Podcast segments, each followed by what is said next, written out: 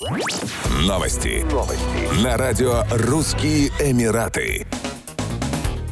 Дубае более 30 частных школ перешли на дистанционное обучение в новом семестре с 3 января 2022 года. В их числе 26 из 28 школ крупнейшей частной образовательной группы «Джемс». Как уточнили в Управлении знаний и развития человеческого капитала Эмирата, решение о переводе детей на домашнее обучение принимается по итогам получения результатов ПЦР-тестирования на COVID-19 от персонала и родителей.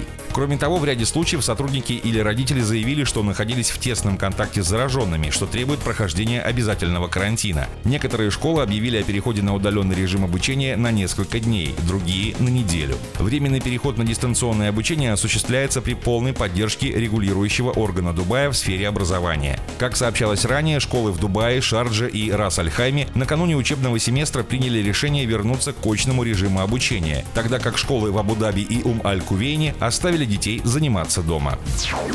41-летняя женщина, узбечка по национальности, погибла в Шардже в результате падения с 12 этажа жилого здания. Сообщается, что она получила травмы, несовместимые с жизнью, и скончалась на месте происшествия до прибытия полиции и скорой помощи. Тело погибшей было доставлено в судебно-медицинскую лабораторию для вскрытия. Первоначальные расследования показали, что женщина покончила жизнь самоубийством. Расследование происшествия ведут полиция и прокуратура Эмирата. В июне 2021 года в Шарже в результате падения с 39 этажа высотного жилого здания погибла 17-летняя девушка арабского происхождения. Она училась в 11 классе американской школы Шарджи. В ноябре 2020 года 13-летняя девочка, филиппинка по происхождению, погибла в результате падения с высоты в Дубае.